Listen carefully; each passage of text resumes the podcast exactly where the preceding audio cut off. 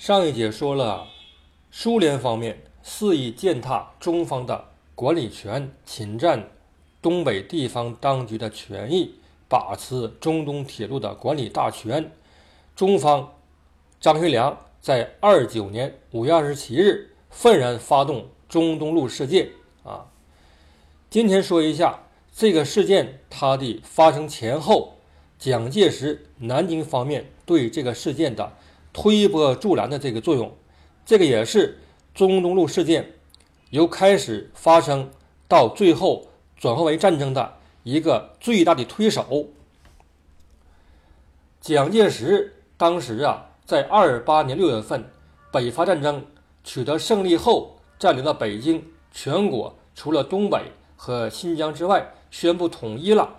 这个时候，蒋介石南京政府志得意满。啊，外交部长是王正廷，他呢就宣布了以修正不平等条约为目的的革命外交这样一个方案。根据这个方案呢，就是在全国掀起了收回国权的一个高潮，老百姓啊都被发动起来了。政府的报纸啊，比如说这个中央日报啊，天天的连篇累牍的就发布这样文章。鼓吹修正不平等条约，收回列强霸占中国的权益，真正实现中国的自由、独立和领土的完整，这是一个美好的愿望啊！这个革命外交啊，分为五期来实现收回列强霸占中国权益的这个目标。第一期呢是收回关税啊，收回海关，关税自主。第二期呢是收回法权，列强在中国境内的自卫法权呢，以后就没有了。第三期收回租界地，比如说上海呀，有很多租界地，以后都收回。第四期收回内河和沿海的航运权。第五期呢，收回铁路及其他事业权利。所以说，收回中东铁路啊，是南京政府革命外交的一个。必须实现的目标啊，在这个政策的呼号下，在南京和这个九江汉口地区，哎，真有些进步了，收回了汉口、九江的英租界。所以说，通过这个结果啊，就推动了全国的收回国权的这样一个高潮啊。那么具体怎么办呢？这个。外交部啊就宣布了啊废除不平等条约的三大步骤。第一步骤是以届满期之条约当然废止，另订新约。第二条呢，尚未满期者，国民政府当以相当之手续解除而重订之。第三条，旧约满期而新约未定者，另定临时办法处理一切。这个步骤呢，就是政府啊具体实现的一个手段。可是呢，它这个步骤吧，具体实现呢却是困难重重啊，雷声大雨点小。因为当时中国这个实力与西方列强那差远了，是不是啊？二八年十二月底，张学良宣布东北易帜，奉天和东北三省啊悬挂了。青天白日满地红，这个国旗了。因此呢，奉天当局啊，就是东北当局，也要奉行南京政府革命外交的这个政策了。这个是自然的啊。这是一个张学良他发动中东路事件的一个起因之一，也是一个这个当时的政治环境。二四年五月三十一日，中国和苏联建交了，并且签订了。关于中东铁路的中俄解决学院大纲以及奉俄协定，啊，应该说这两个条约并不是不平等条约啊，只是说后来苏联方面他无视条约规定，肆意把持中东路管理大权，践踏了中方的利益。一九二八年十二月二十九日，蒋介石呢统一了中国，东北易帜了。可是啊。这种统一只是形式上的，在中国的东南西北呀，还有地方实力派呀。西南有李宗仁，西北有冯玉祥，华北有阎锡山，东北还有张学良呢。这些地方实力派呀，在名义上与南京政府统一了，都悬挂青天白日满地红国旗了。可是啊，他们拥有重兵啊，把持一方啊，都是地方的封疆大吏呀。所以呀，老蒋呢就时刻心忧，担心自个儿的政权不稳，想方设法削弱地方实力派。他接受了他的谋士杨永泰的建议。杨永泰呢是蒋介石在二三十年代一个重要的谋士，他呢给老蒋出主意，说是对付。中国现在地方实力派这个四大军阀啊，用各自的办法来对付。对付李宗仁，采取军事打压手段，压缩他的生存空间；对付阎锡山，采取政治手段，给他一定的地位，给他加官进爵，让他成为地方的一个领袖，满足了他的虚荣心。对付冯玉祥，采取经济手段。财政手段断他的粮草，因为他背靠苏联呐，通共，所以对他呢采取经济手段进行制裁。对付东北的这个少帅公子哥张学良呢，要采取外交手段啊，外交手段那不简单呐，因为他们认为这个张学良张少帅张汉卿啊，年轻气盛啊，少不更事啊，这个时候心计大位呀。他这个踌躇满志，他认为自己呢应该比老帅要多做成绩。他呢对这个部下经常说一句话，什么话呢？你看咱们年轻人干的事儿也不比他们老人差啊。这个就是表示了张学良他志得意满和这个比较骄傲的这个个性。所以当时这个南京政府老蒋啊，就派张群呐，派这个李时珍他们呢。来到东北，向他灌输爱国主义思想，鼓动张学良收回中东铁路，践行革命外交。这样的话，就将张学良这个东北当局引向与苏联的对立面上了。借着外交交涉来打压东北的势力啊！一旦这个有了事端的话，肯定苏联要出来打压奉系，那么奉系的力量就被。打垮了，所以说有利于整个中华民国南京政府的统治稳定啊！而且持这个想法的人呐，并不是蒋介石一个，政府的高官们像胡汉民、孙科呀，都主张与苏方交涉，必要的时候与苏联断交，这样一个底线，要收回中东铁路啊！你看老蒋啊，他这个要求很大呀。很有胃口啊，但是啊，这个胃口能不能被满足呢？他的要求可不可以实现呢？这个他其实也不知道。但是呢，他一味的给张学良打气呀。二九年五月二十七日，张学良呢，就是在之前呢，中东路督办吕荣桓，他不是给苏方提这个要求吗？说是这个要重新改组理事会。啊，苏方、中方这个正副局长啊，重新选，要这个提高监督局、稽核局的权力啊，限制苏方局长的权益，要将这个重要岗位交给中国人担任。这些要求吧，苏方基本都没答应啊。这个事情呢是二九年三月份的事情，所以张学良就生气了，他呢就决定采取措施。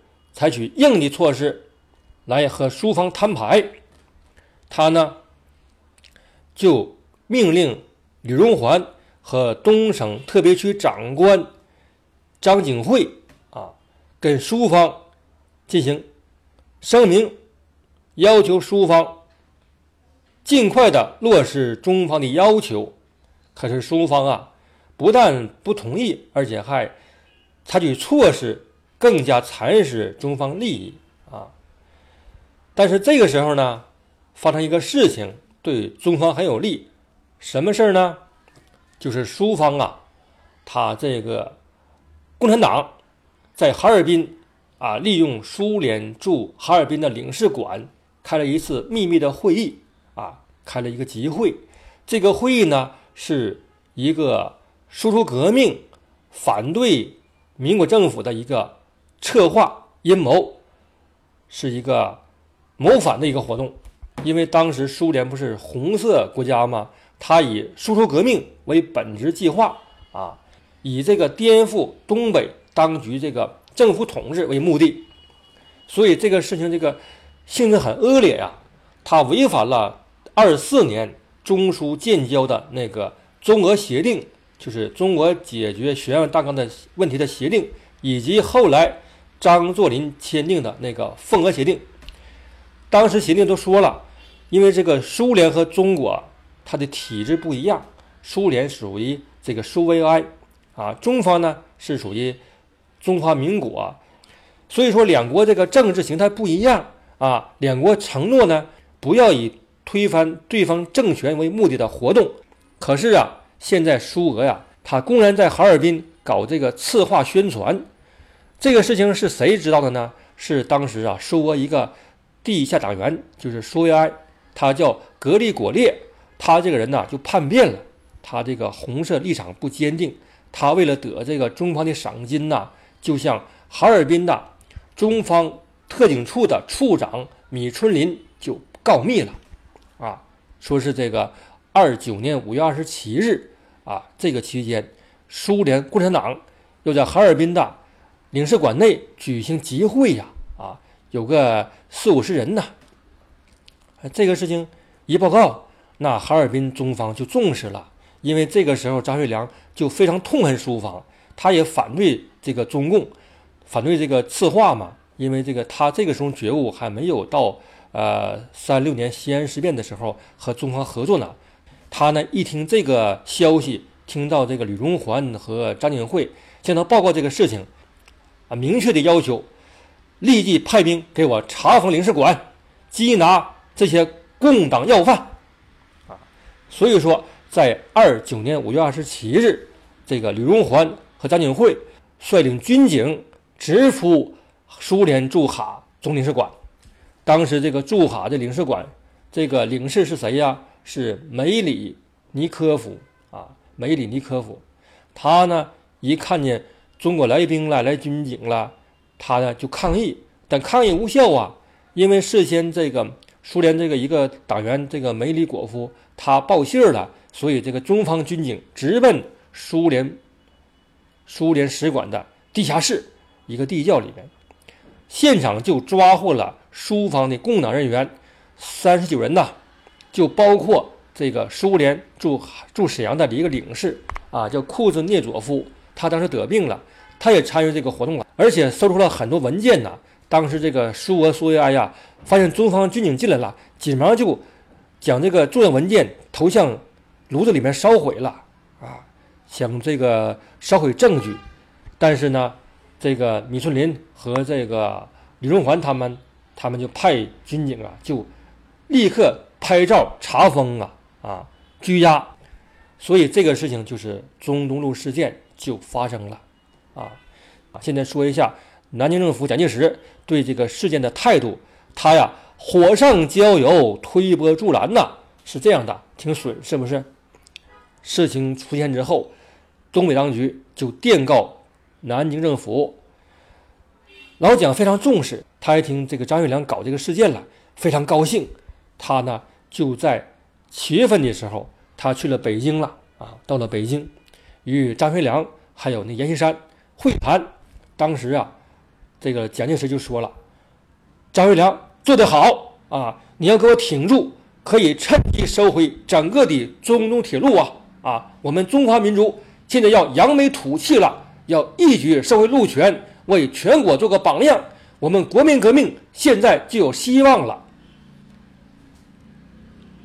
老蒋啊，还向这个张学良许愿了，说是一旦中苏发生战争，政府不会坐视不管的，我们要出兵。出兵十万，给东北几百万军费，而且我们政府要制定一个全盘的军队参谋计划，而且要在关内集合军队、集合预备队，准备出关打苏联呐！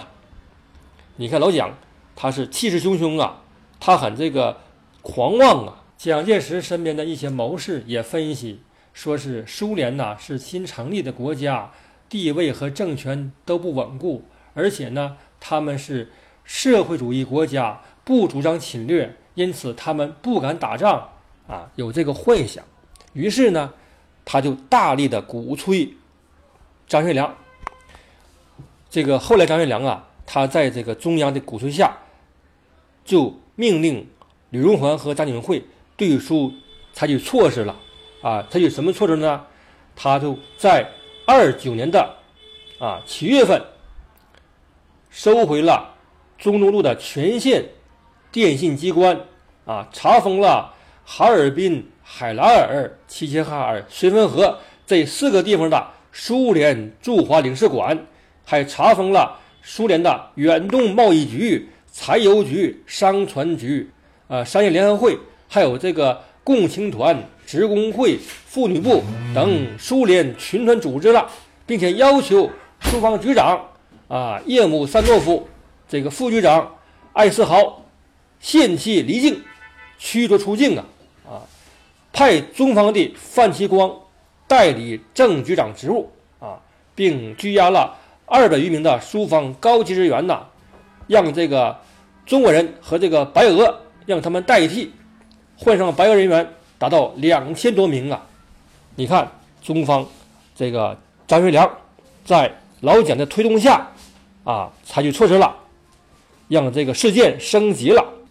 但是苏方他也不示弱啊，苏方就向中方发了通牒了。当时啊，张学良吧也有点害怕，也心里没底儿，他也怕这个中苏方打中国呀，对不对？他认为苏方不行，但是他跟苏方没有领教过呀。对不对？可是啊，这个老蒋啊，和这个政府的报纸啊，就是异口同声的鼓动东北打仗啊。南京的《中央日报》发了文章，为了巩固边防，决征重兵，布置关隘，此为东北负之责任也啊。而且这个宁汉铁路党部啊，他们呢就明确表示说，现在这个时候不收回路权，还待何时啊？张少帅一定要爱国爱家，要奋起保卫中国，要收回领土。这个时候是个好机会啊，是一个千载难逢的好机会呀！就这个全国舆论呐，让张学良啊，他这个骑虎难下了。后来呀，这个事情的发展呐，就越来越危险了，就是接近战争边缘了。可是啊，老蒋啊，还是给张学良打气啊。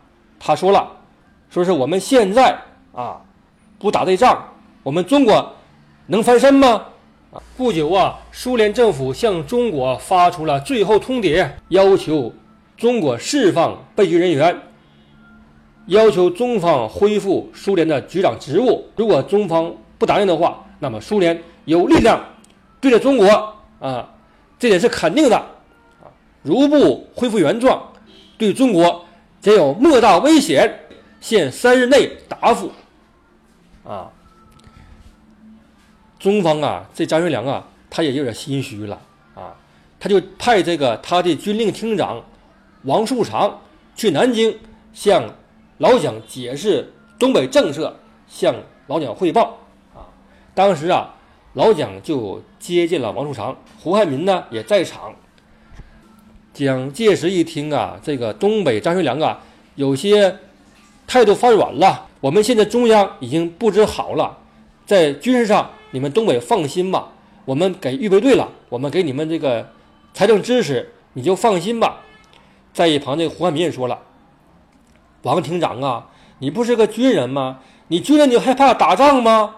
快回东北去吧，准备战争吧。”这个王树常啊，在蒋介石那里碰了一鼻子灰，回到沈阳了，向张学良报告了。这个时候啊。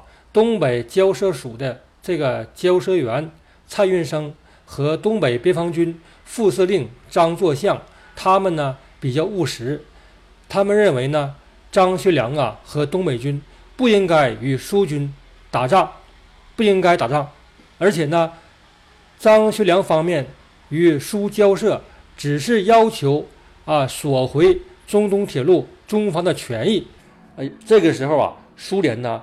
也呢，希望谈判来处理问题，就派这个苏联驻华领事梅里尼耶夫派他和中方的蔡元生，哎，来谈判啊。梅里尼果夫啊，谈判谈了之后呢，这个双方都满意了啊。这个谈判这个建议吧，中方基本可以接受啊。我说一下这个建议内容啊。第一点，双方代表定期会议。解决东路问题啊。第二个，苏联另派正副局长。第三个，东路现在之状态，认为临时办法由苏正局长、华副局长会签办事。四将来会议后，根据中俄、奉俄协定规定之。第四条，被捕苏方人员经过相当手续释放并驱逐出境，苏联所居华人亦一律释放。这四条啊，中方这个张学良啊，开了会议之后呢，就很满意这四条，就通过了啊，通过了。而且这当时这个蔡元生和这个梅里尼果夫啊，他们就相约，中方将这个协议呢呈报政府签字之后，拿回来到东北的边境城市满洲里举行条约的换文仪式。如果这个条约签字了，那么中苏就不会爆发战争了，中东路事件就和平解决了。可是啊，老蒋啊非常气愤啊，认为这个东北地方当局你越权了，狗拿耗子多管闲事儿了。经过张学良几次来电解释啊，蒋介石不生气了。可是呢，他要求将这个中苏谈判的这个意见呢要修改，去掉。苏方另派局长这个一条，他这么一修改呀，就会让苏联抓住把柄，认为中国没有诚意。这样的话呢，中东路事件就没有和平解决的希望了。所以，东北张学良和张作相啊，就非常苦恼啊，就给老蒋发电，就解释啊，说是这样吧，可以把这个这两条吧，作为这个协约的附件搁后边啊，作为附件。否则的话，苏联不同意，那么中苏就得发生战争了嘛？是不是？可是啊，老蒋还是不同意，就严词拒绝，说是必须将这个两条去掉，否则你们地方当局就是越俎代庖了啊！而且呀，老蒋对蔡元生非常恼怒，给他撤职了啊！在八月初派了新的公使叫朱绍阳，代表中方。到满洲里与梅里果野夫啊谈判，可是啊，这个苏方大使一看条约内容变卦了，非常气愤啊，非常气愤，就不签了，不签字了。这个朱绍阳公使到了东北之后啊，发现这个政府这个策略是错误的，老蒋这个策略是错误的，于是啊，就和蔡元生一道。啊，支持东北地方当局的立场，向南京拍发了一份很长的电报。可是啊，中央对他就责备了啊。老蒋呢就说了：“你呀不用谈判了。”啊，这个时候啊，苏联就开始大兵压境了啊，局势非常危险了。